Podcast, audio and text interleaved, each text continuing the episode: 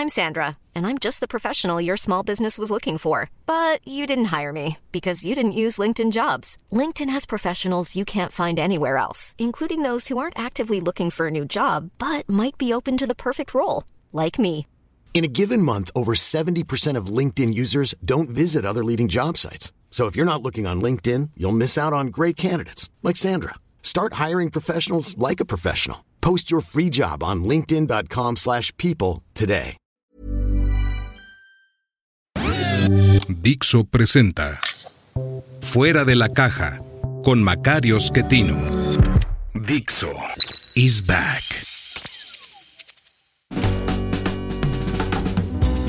Bienvenidos. Esto es Fuera de la Caja. Yo soy Macario Esquetino y le agradezco mucho que me escuche en esta revisión de lo ocurrido en la semana que terminó el 25 de febrero. Yo grabo para usted esto el día lunes 26 por la mañana. No incluiré lo que pasó en la mañanera de hoy. No tiene mucha importancia. Lo podemos platicar después. Pero es la continuación de lo ocurrido en una semana que yo creo que es trágica para México. Quienes son seguidores de, de López Obrador pensarán que es trágica para él. Algunos de ellos, la mayoría, más bien perciben todo lo que está ocurriendo como si fuese una especie de complot en contra de su amado líder. Sin embargo, creo que esta semana fue muy evidente el poco respeto que tiene López Obrador por cualquier cosa que no sea él mismo y en particular por la ley. En la semana nos dijo con toda tranquilidad que él había estado interviniendo en las decisiones de los jueces y lo hacía a través de su lacayo, de Arturo Saldívar, este nefasto personaje que era ministro de la Corte, llegó a ser presidente de la Corte, y que pues renunció por esta gravísima causa que consiste en ir a apoyar a la sucesora de López Obrador en su percepción.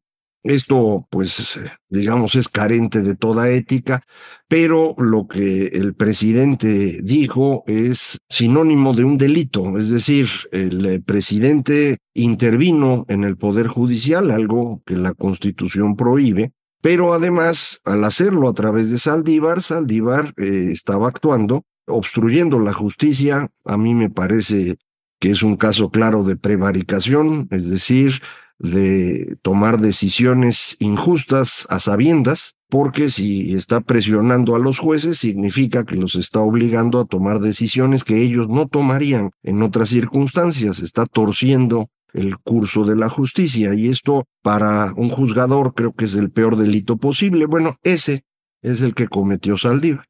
De manera, pues, que creo que cualquier fama pública que pudo haber tenido debe desaparecer de inmediato. El, señor es un delincuente y esto es eh, importantísimo entenderlo porque si lo está amparando ahora Claudia Sheinbaum, usted puede ya medir qué es lo que ella está pensando con respecto a la ley. Eh, le tendrá el mismo respeto que le tiene López Obrador con sus características personales, ya sabe usted, no es exactamente la misma persona, tiene mucho menos carisma, creo que tiene mucha más ideología y aunque parezca extraño, creo que puede ser más autoritaria que López Obrador. Yo a ella no la conozco personalmente, a López Obrador sí lo conocí, como usted sabe, pero yo a Claudia Sheinbaum no, nunca la he visto personalmente. Por lo que veo en medios, eh, me parece que es una persona profundamente autoritaria, pero alguien que la conozca le podrá decir con más certeza esto. En el caso de López Obrador, la semana no terminó ahí. Apareció un nuevo reportaje ahora en The New York Times que se suma a los que habían aparecido hace unos días en tres lugares casi simultáneamente. El reportaje que estaba construyendo Tim Golden para ProPublica y él mismo narra que se encontró con que estaban haciendo algo similar en Inside Crime de manera que se pusieron de acuerdo para publicar juntos, pero por unas horas se les adelantó la Doche Vele. Y los tres reportajes son sobre la misma circunstancia. El financiamiento en 2006 para la campaña presidencial por parte del cártel de Sinaloa, del Mayo Zambada, si no me equivoco.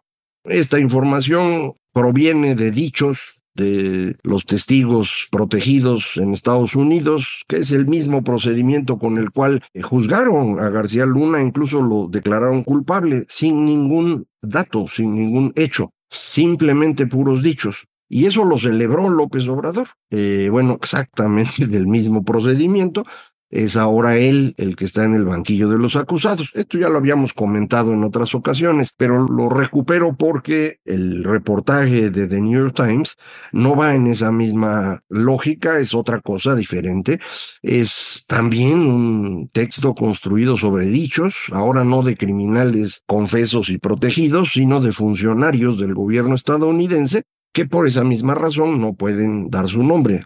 Están opinando de una manera cubierta porque pues eh, no pueden poner en riesgo al gobierno de ese país. Pero confirman tres fuentes, según dice el eh, reportaje, que habría también existido financiamiento en la campaña de 2018. Después de que ya había ganado, hubo también intercambio de dinero y que habría videos de los hijos de López Obrador recibiendo el dinero de parte del crimen organizado. Esto último es eh, verosímil porque los cárteles operan así, filman estas operaciones para después poderlas utilizar para extorsionar o para pues que se cumplan los acuerdos que habían eh, establecido. Entonces, si efectivamente les dieron dinero a estos jóvenes, pues lo tendrán filmado.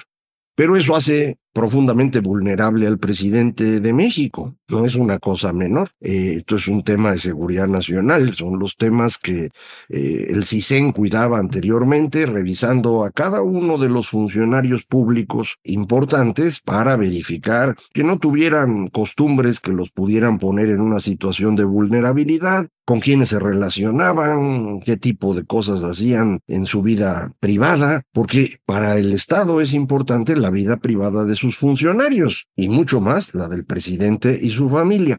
No tenemos más información que la que apareció en el reportaje, pero este reportaje, como se acostumbra en los países civilizados, se le informa al involucrado para darle un tiempo, eh, unas horas o un día, para que pueda argumentar. Si lo que se va a publicar en el reportaje le parece que no es cierto, puede decir, oiga, esta información es falsa, esos funcionarios están mintiendo y ellos no dan la cara y yo sí. Eso pudo haber hecho López Obrador. No lo hizo. Lo que hizo fue tomar la carta que le habían enviado, pidiéndole sus comentarios al respecto del reportaje y leerla en su mañanera, incluyendo el teléfono de la reportera de The New York Times aquí en México, la jefa de la corresponsalía. Esto es un delito. Eh, esto es una violación a la ley de los datos personales, eh, es una violación a los derechos de la persona.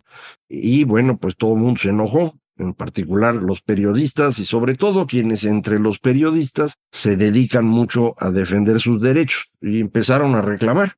Y al día siguiente, es decir, el viernes, López Obrador no solo no reconoció su error, sino que afirmó que eso estaba perfectamente bien hecho lo hizo frente a Jessica Cermeño, la reportera aquí en México de Univisión, quien pues tuvo un intercambio con López Obrador en donde pues la reportera actuó de manera muy profesional, con mucha calma, mientras el presidente se perdía por completo, se volvía loco, digámoslo así, en el habla popular.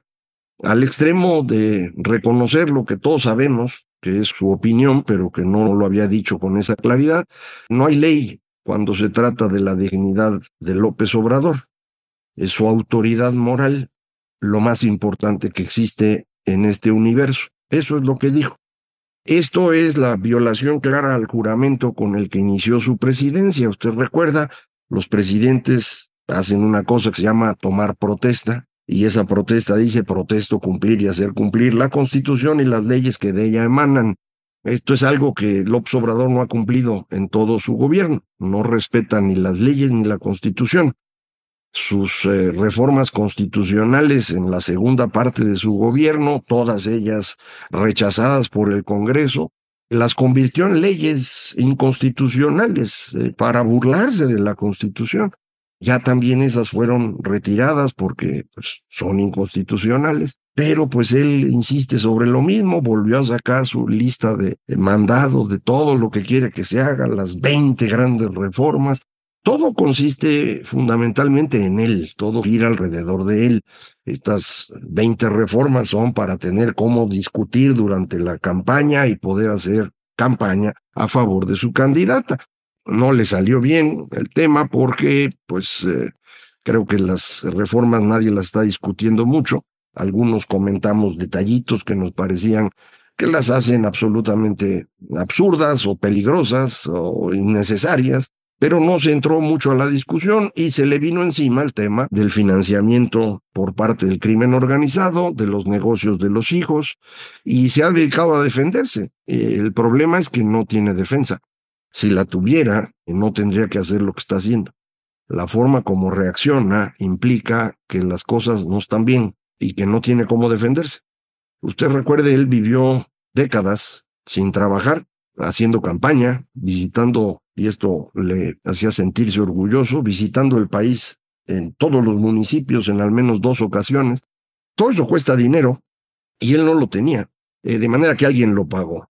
Sabemos que una parte no menor se pagó a través del gobierno de la Ciudad de México cuando Marcelo Ebrard era el jefe de gobierno prácticamente en todas las alcaldías les habían puesto un sueldo para algunos de los funcionarios de este gabinete legítimo, recuerda usted, del 2006, que el Obrador pierde la elección, acusa fraude, nunca lo puede probar, pero aún así se vuelve presidente legítimo y crea un gabinete y los que estaban en ese gabinete ganaban un sueldo y ese sueldo se pagaba de las alcaldías. Hubo alcaldías que rechazaron financiar a estos personajes y que pues fueron cayendo de la gracia de López Obrador, obviamente, y pues tuvieron que irse retirando de la política.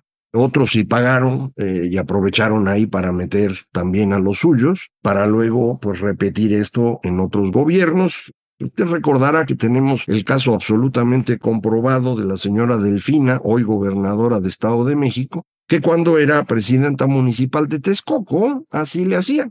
Le recortaba un cachito a todos sus trabajadores para con eso financiar el movimiento. Bueno, además de ese financiamiento ilegal, que en el fondo es lavado de dinero y asociación delictuosa, hay, según parece, dinero que viene de otros lugares. Tal vez haya empresarios que pusieron una lana, pero también hay criminales, según dicen estos reportajes.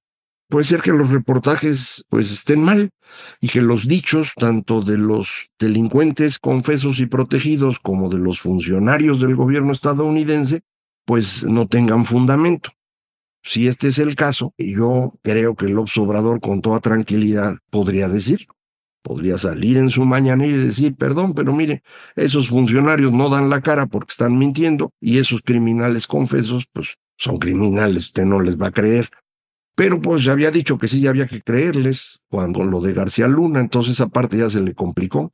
Y lo de los funcionarios tampoco lo puede decir con tanta facilidad porque las investigaciones sí existen, se detuvieron, se archivaron, pero ahí están. Y con base en ese tipo de investigaciones, Estados Unidos ya ha actuado contra presidentes latinoamericanos. En un caso, cuando todavía era presidente, el señor Noriega en Panamá, ¿usted recuerda? Fueron por él. Y en el caso del presidente de Honduras, esperaron hasta que saliera y al bote. Entonces, pues a lo mejor sí está preocupado eh, el señor López Obrador por esto que pueda ocurrir. Pero algo que se percibe en este proceso es, él quería hacer la campaña para él y por eso hace sus 20 reformas, humilla con ello nuevamente a su candidata que tiene que aceptar esas 20 reformas y tirar a la basura todo lo que estaban trabajando sus equipos para gobierno. Y en el momento que empieza la presión sobre los negocios de los hijos y el financiamiento del crimen, el obsobrador se dedica a defenderse a sí mismo y se olvida por completo de su candidata y creo que le está costando mucho.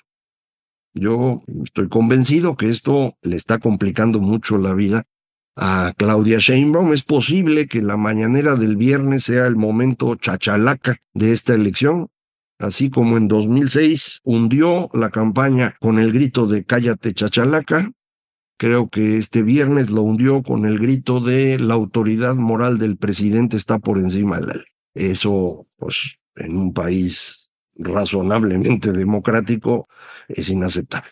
Entonces, creo que muchísimas personas empiezan a convencerse de que, pues, este señor no está siendo tan honesto y tan transparente y, tan preocupado por los demás como decía.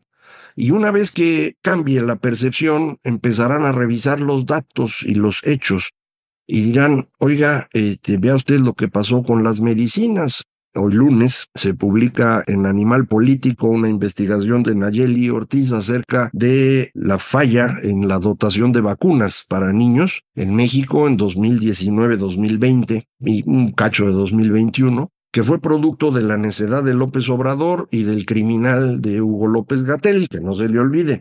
Cuando podamos castigar a estas personas, está Saldívar y está López Gatel en primeros lugares de quienes yo quisiera ver tras las rejas, porque son unos criminales.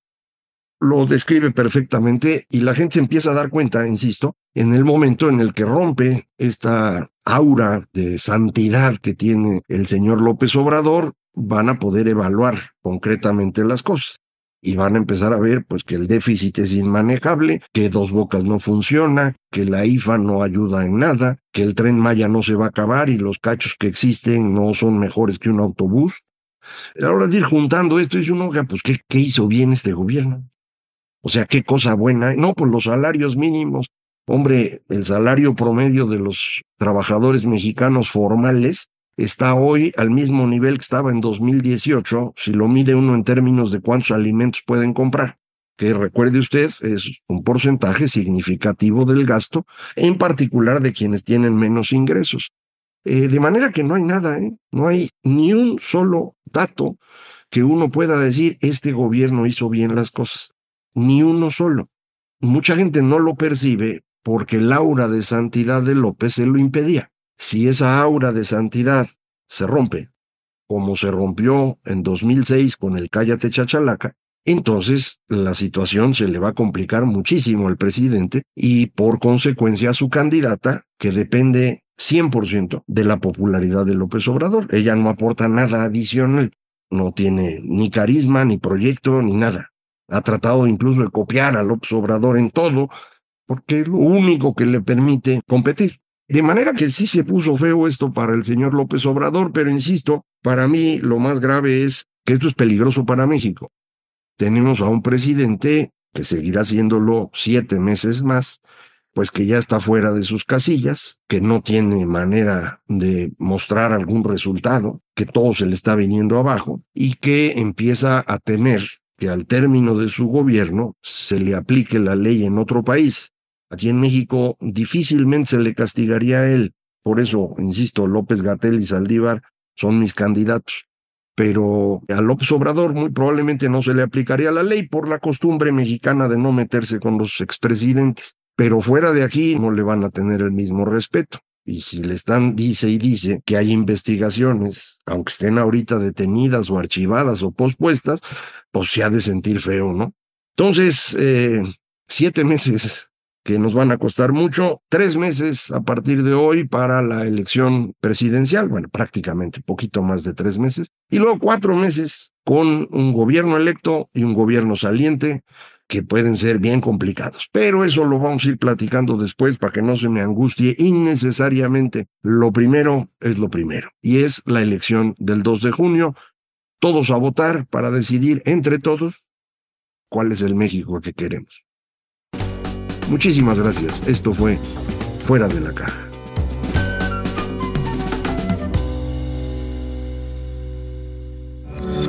Dixo is back.